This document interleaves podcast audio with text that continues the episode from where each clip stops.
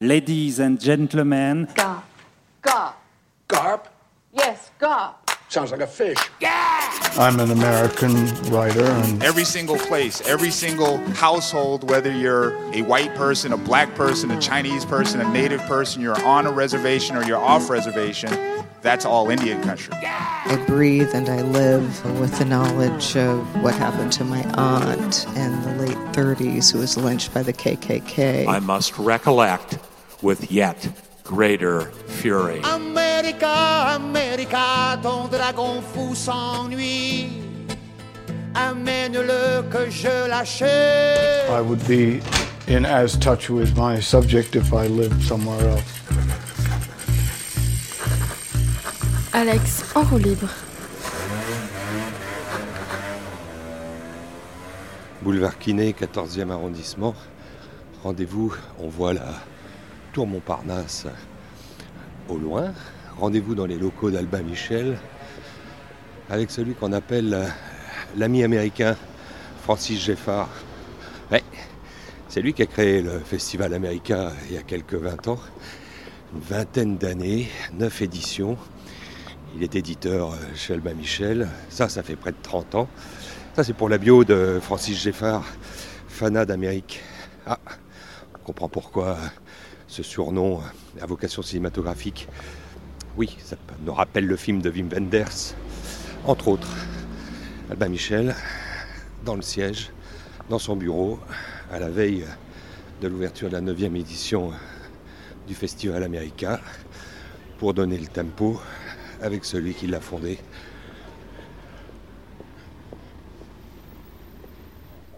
C'est là, c'est, c'est là Albin Michel Avec cuidado, là, la, la peinture. Ça sent le neuf pour la rentrée littéraire. Bonjour. Je suis pas prête alors tant que vous pouvez pas m'interroger. Oui, ben parce que vous n'avez pas fait votre mise en pli ni rien. Non, non, non, ni la couleur, je voulais être blonde. Je voulais être blonde, c'est pas mal. Euh, ceci dit, c'est, pas très grave, c'est pour la radio. Vous venez voir qui? Je viens voir notre ami américain. Ah, Francis Geffard. Bravo. Mais Francis Geffard n'est pas encore arrivé. Il va à la bourre comme d'habitude. Pourtant, un américain, généralement, c'est ponctuel. Lui, c'est un faux, hein. Et c'est un faux.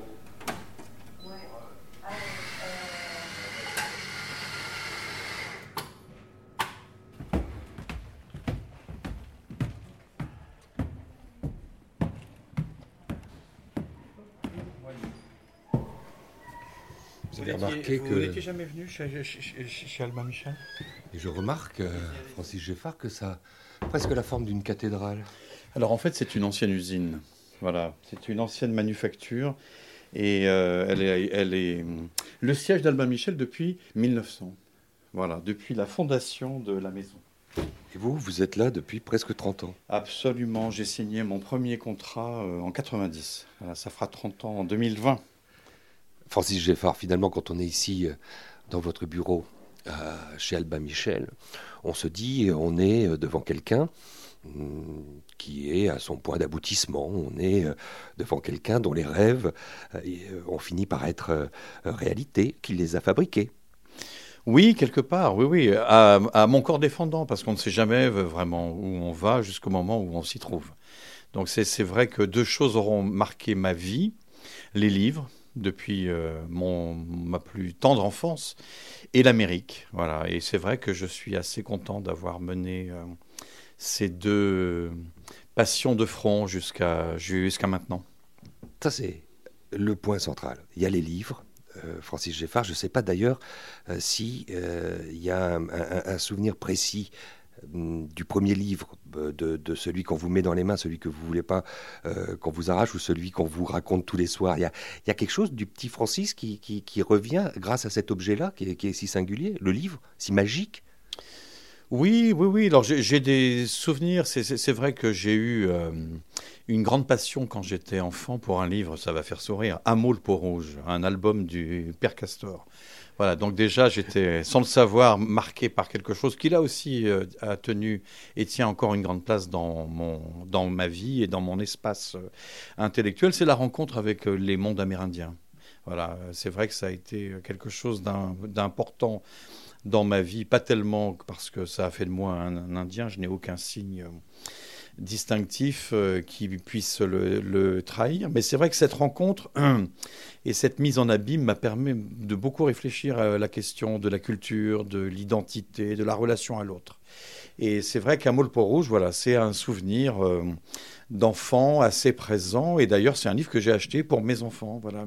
Elle ressemble à quoi la couverture? Est-ce qu'elle a d'ailleurs évolué? La couverture, oui. Euh, non, c'est toujours pareil en fait. Hein. Ils ont, il y avait cette collection euh, qui date des années 60 euh, avec Apoutsiak, le petit Esquimau, Niels, le petit Hollandais. Voilà. Donc, et moi, Amo le peau rouge, c'était la vie d'un jeune Sioux à l'époque. Euh, d'avant euh, la conquête euh, de l'Ouest et la colonisation par les ah, Blancs. l'Éden Absolument, voilà. C'était Danse avec les loups, vu par le père Castor. Oui, mais alors qu'est-ce qui lui arrive à Hameau Il lui arrive des choses très simples, en fait. Il devient, dans ce livre, si mes souvenirs sont bons, il passe du statut d'enfant à celui de futur homme, entre guillemets. Voilà.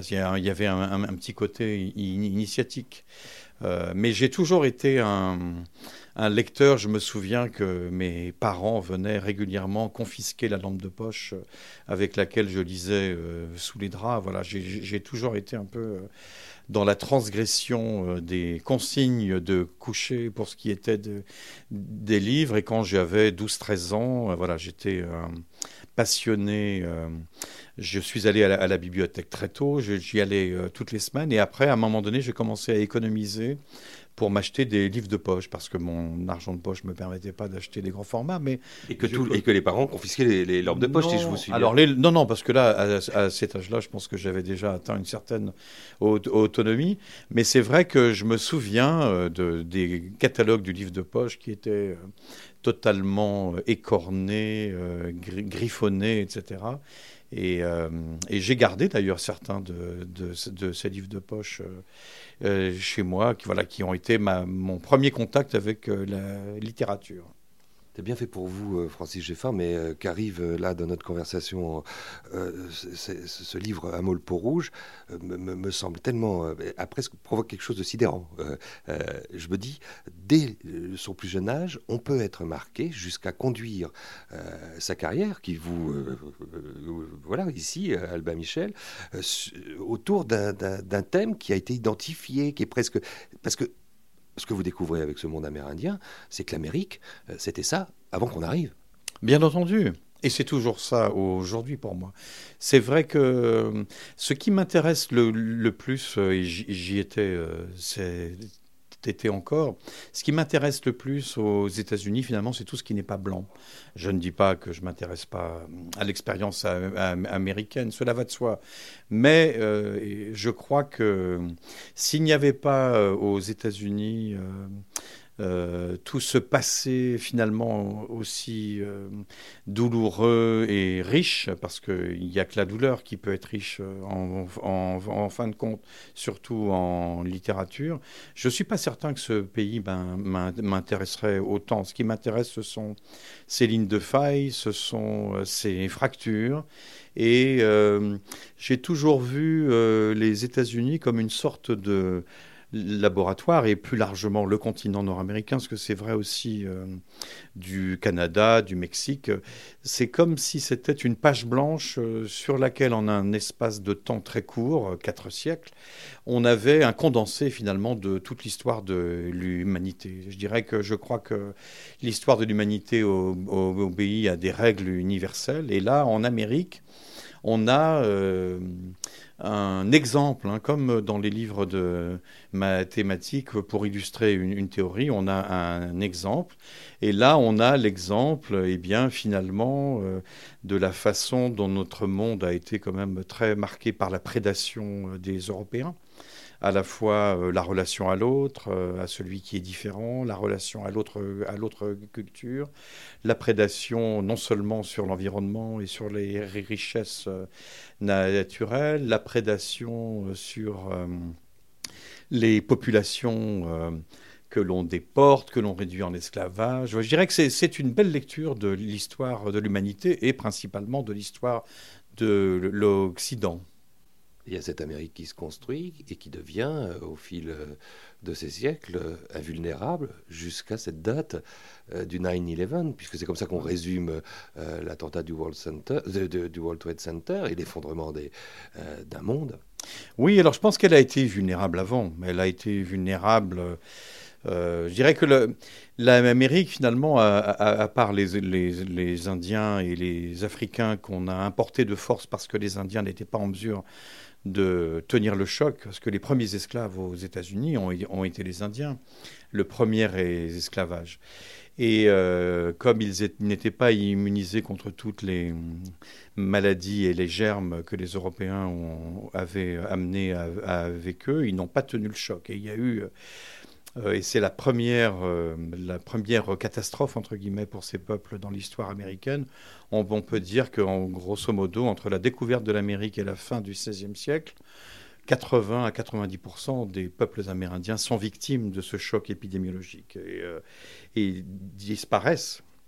Et donc, par conséquent, on est obligé d'apporter euh, des esclaves, d'amener les esclaves venus d'ailleurs, et c'est là où, les, où les, Africains rentrent dans l'histoire américaine. Mais si on, les si on retire les Indiens et les Africains qu'on réduit en esclavage et qu'on importe de force, tous ceux qui sont aux États-Unis viennent d'ailleurs. Je dirais que c'est vrai que c'est en ça aussi que, que, ce pays est aussi euh, passionnant, parce que finalement, il porte euh, les attentes, les rêves et les espoirs de de, tous ceux qui viennent finalement de partout. Euh, c'est un des seuls pays, à mon avis, euh, qui ait une, telle euh, coloration universaliste. Et ça, c'est assez passionnant.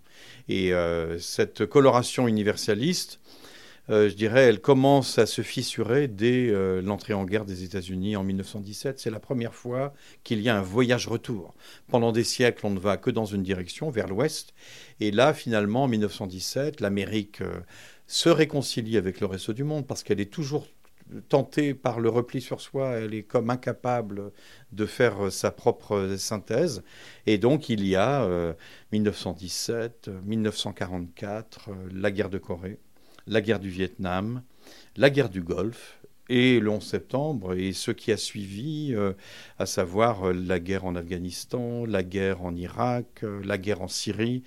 c'est vrai que euh, je dirais que l'Amérique ne retrouve le monde finalement qu'à travers le chaos, mais on a besoin d'un dialogue avec, euh, avec euh, l'Amérique, même si elle est souvent tentée, et elle l'est encore davantage maintenant depuis les dernières élections présidentielles, voilà, de se considérer comme autarcique. Et c'est en regardant ce qui se passait ce, 9 septembre 2001 euh, que vous vous êtes dit qu'il y a plus besoin euh, maintenant que jamais que ce dialogue euh, puisse s'installer et que est née cette idée de, ce festival américain dans, la foulée de l'effondrement? Alors, ce serait trop beau, non. Le festival est, né dans, ma tête fin des années 90, je dirais 98, 99. C'est vrai que c'est quelque chose auquel je pensais. C'est vrai que le, problème des éditeurs de littérature étrangère et des lecteurs de littérature étrangère, c'est que par définition, l'écrivain étranger est un écrivain absent. C'est quelqu'un qui n'a pas de réalité. Euh, un écrivain étranger n'est allé à l'école avec personne, n'a été invité au mariage de personne, n'a travaillé dans aucune entreprise. Donc c'est vraiment quelqu'un qui a une, euh, je dirais, une page blanche. Euh. Et finalement, on fait venir les écrivains étrangers pour la promotion de leurs livres. Euh, forcément, ça dure pas très longtemps. Forcément, c'est réservé aux journalistes. Forcément, c'est au tout début ou même avant la sortie euh, euh, du livre. Donc, il n'y a jamais vraiment de capacité à faire en sorte que les lecteurs et les auteurs se rencontrent. Et ce qui m'a marqué dans ma vie d'éditeur, euh, c'est ce qu'avait accompli et ce qu'a accompli Michel Lebris et son équipe au festival Étonnant Voyageur de Saint-Malo. Et je lui ai dit d'ailleurs, sans, sans la fréquentation de Saint-Malo, je ne sais pas si j'aurais eu euh, cette idée euh, de créer un festival de littérature nord-américaine. Mais en tous les cas, j'avais toujours été taraudé parce que mon premier métier dans le monde du livre, c'est la librairie. À 20 ans, j'ai ouvert une librairie à Vincennes qui s'appelle 1000 pages, c'était en 1980.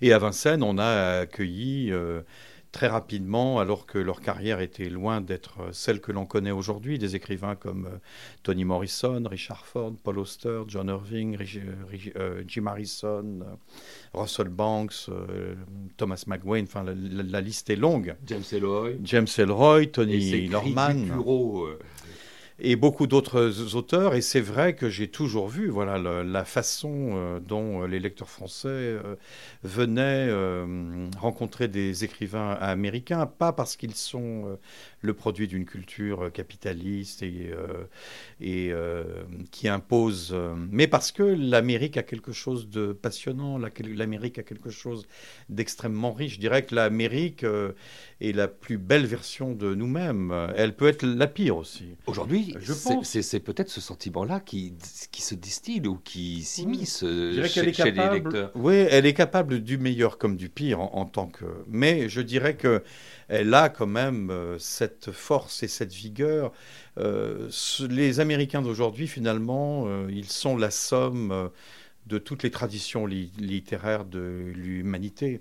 Euh, ces immigrants, qu'ils soient venus d'Asie, d'Afrique, d'Europe de l'Est, euh, d'Amérique latine ou d'Europe de l'Ouest, ils sont venus avec euh, leurs rêves, leurs contes, leurs traditions, leur mentalité. Et je dirais que c'est un...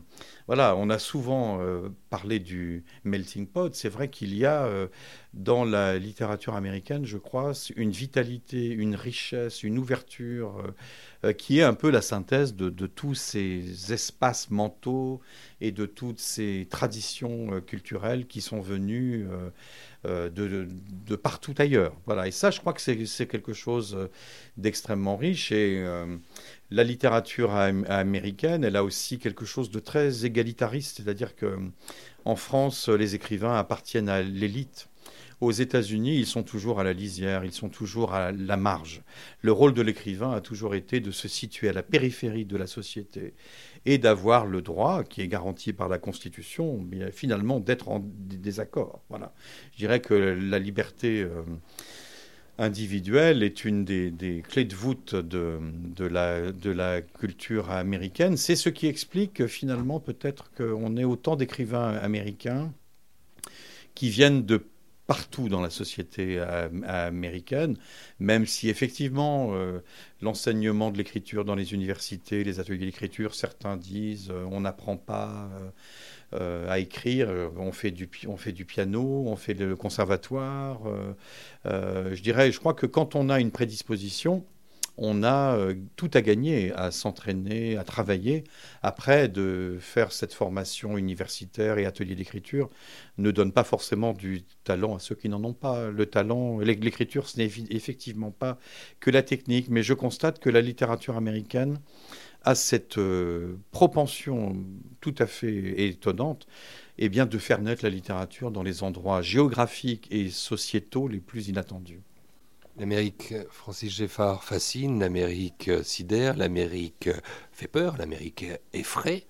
Mais euh, est-ce que quand vous décidez donc euh, de réaliser cette idée qui naît à la fin des années 90 et qui va germer euh, après euh, l'effondrement des tours avec la première édition du festival américain ici dans votre ville de Vincennes. Est-ce que là vous vous rendez compte que vous êtes en face et que vous avez créé une machine qui peut effrayer aussi? Parce que c'est une autre aventure que de réunir tout ce monde, que de fédérer tous ces bénévoles, que de se lancer dans, dans cette logique programmatique presque délirante oui, alors c'est vrai qu'on ne mesure jamais vraiment euh, ce que l'on est en train de faire jusqu'au moment où on l'a euh, terminé. C'est vrai qu'au départ, euh, c'était un rêve, j'en ai eu un certain nombre dans ma vie, que j'ai d'ailleurs réalisé pour, pour certains, et c'est vrai que, voilà, au départ, on est inconscient finalement. On ne sait jamais ce qu'on est en train de faire, jusqu'au moment où on l'a fait. Voilà, je, me, je me répète, mais au, au début, donc étant vincennois. Euh, né là-bas Alors, je ne suis pas né là-bas, mais je suis arrivé à Vincennes. Mon, père était militaire. Et donc, je suis allé à l'école primaire à Vincennes, au collège à Vincennes, au lycée à Vincennes. J'ai ouvert ma librairie à, Vincennes. Voilà. Donc, j'étais assez marqué par euh, cette ville. Et donc, j'en ai parlé bah, tout naturellement à des gens pour lesquels ma voix résonnait un peu particulièrement. Le maire de Vincennes de l'époque,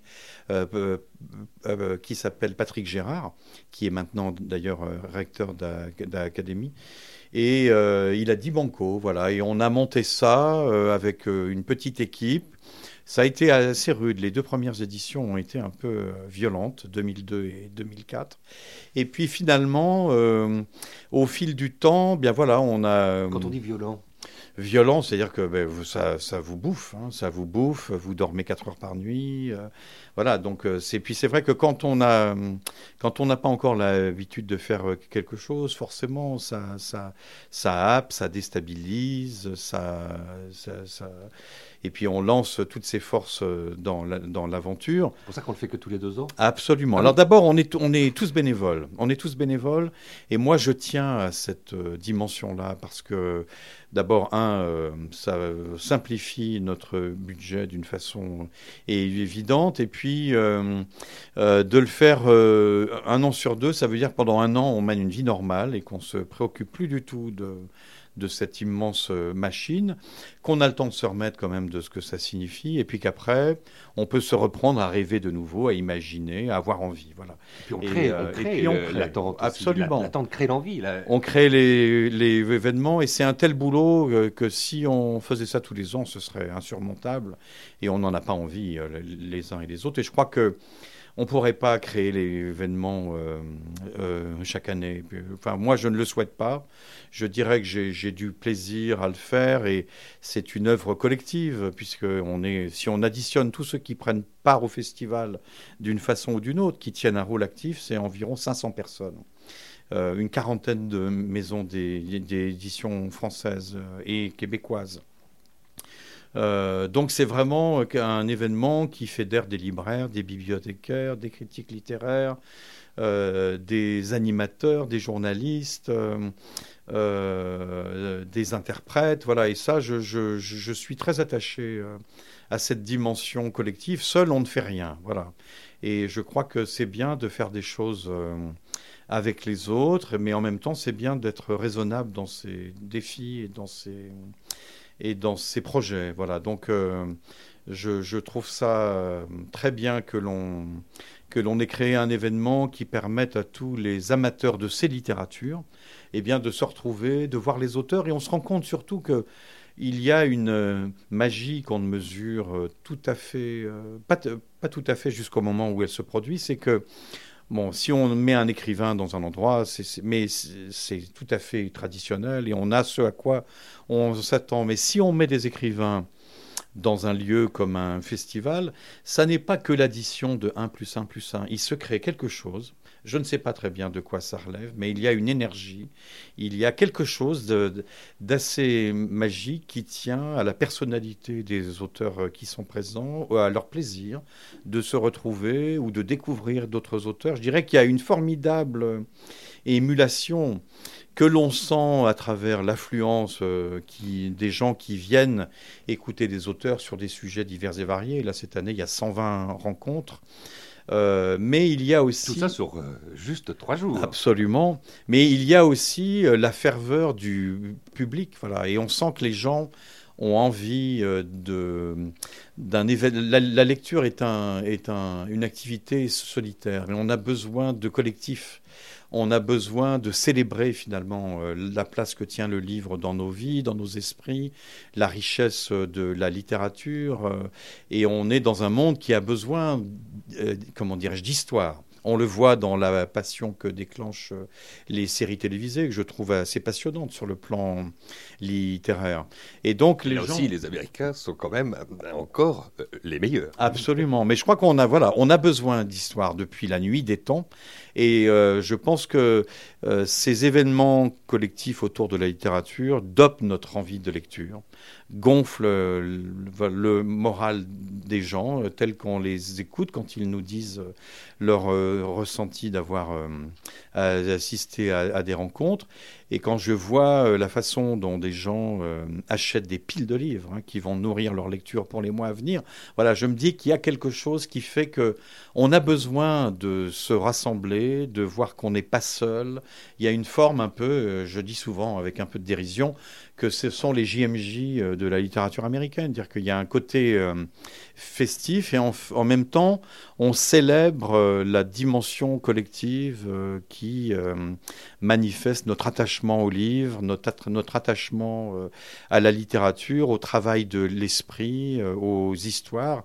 Et je crois qu'effectivement la lecture voilà, est un outil extraordinaire de, de, de promotion, de, de de développement de, de l'être. Enfin, on peut s'enrichir de, de vies qui ne sont pas les nôtres, aller dans des endroits où on n'ira certainement jamais, apprendre des choses. Je dirais, voilà, c'est, vraiment pour moi un outil d'émancipation euh, indispensable et irremplaçable. The boys chased off by the dead one, and her memory of Bugler was fading fast. Howard, at least, had a head shape nobody could forget.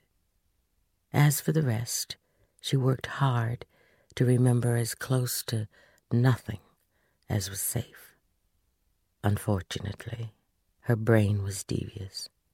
She might be hurrying across a field, running practically, to get to the pump quickly and rinse the chamomile sap from her legs. Nothing else would be on her mind. The picture of the men coming to nurse her was as lifeless as the nerves in her back, where the skin buckled like a washboard. Il y a une question qui est cruelle, qui consisterait, Francis Geffard, à, convoquer au milieu de tous ces souvenirs, de ces neuf éditions, de ça fait presque 20 ans que, que ce festival existe, celui qui aurait été, pour vous, euh, le plus marquant. La question est donc simple. S'il n'en restait qu'une de ces rencontres alors je crois que la question, la présence la plus marquante a été indéniablement celle de Toni Morrison.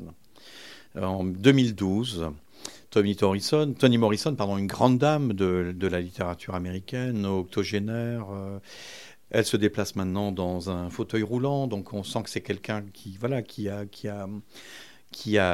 une vie euh, extrêmement riche. Elle a été éditrice, elle est devenue écrivain assez tardivement, la quarantaine passée, et en même temps, quel parcours, quelle femme, quelle euh, volonté, quel esprit, quel, auteur. Et euh, c'est vrai que euh, la ferveur qui a entouré sa venue en 2012, où il y avait mais une affluence phénoménale et une communion phénoménale. Voilà, je dirais que ça, ça a vraiment été quelque chose.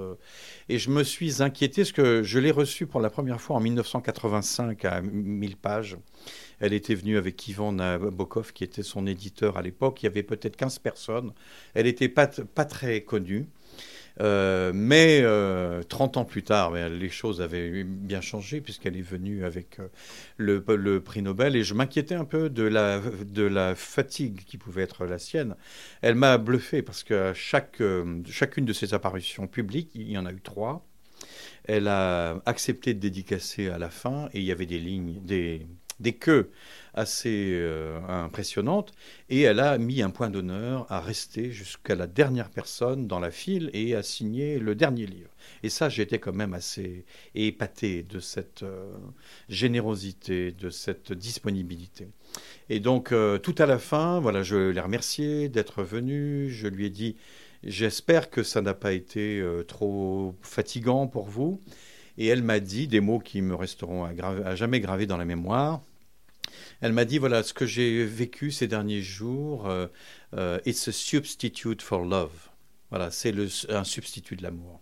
Voilà, et ça, j'ai trouvé ça extrêmement beau. Voilà, je dirais que elle avait euh, ressenti finalement l'amour que les gens avaient pour elle, et je pense qu'elle avait vécu là des moments euh, exceptionnel. Voilà. Et ça m'a fait plaisir de savoir que finalement, en donnant, elle s'était aussi beaucoup nourrie.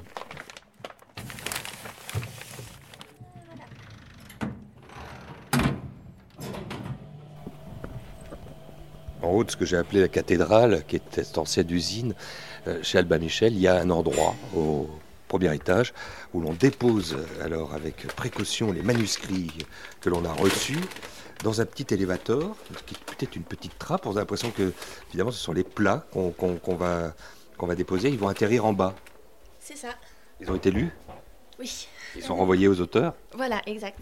Pour la plupart, ils n'ont pas été pris. Et non, c'est les refusés, malheureusement. C'est terrible. Je vois une pile d'une vingtaine de refusés plus ou moins gros. Il va en arriver d'autres en plus? Oh, on va en mettre d'autres. Et si j'ai utilisé le mot euh, cathédrale pour euh, ce lieu qui aujourd'hui est illuminé, c'est qu'effectivement, euh, il y a quelque chose de sacré.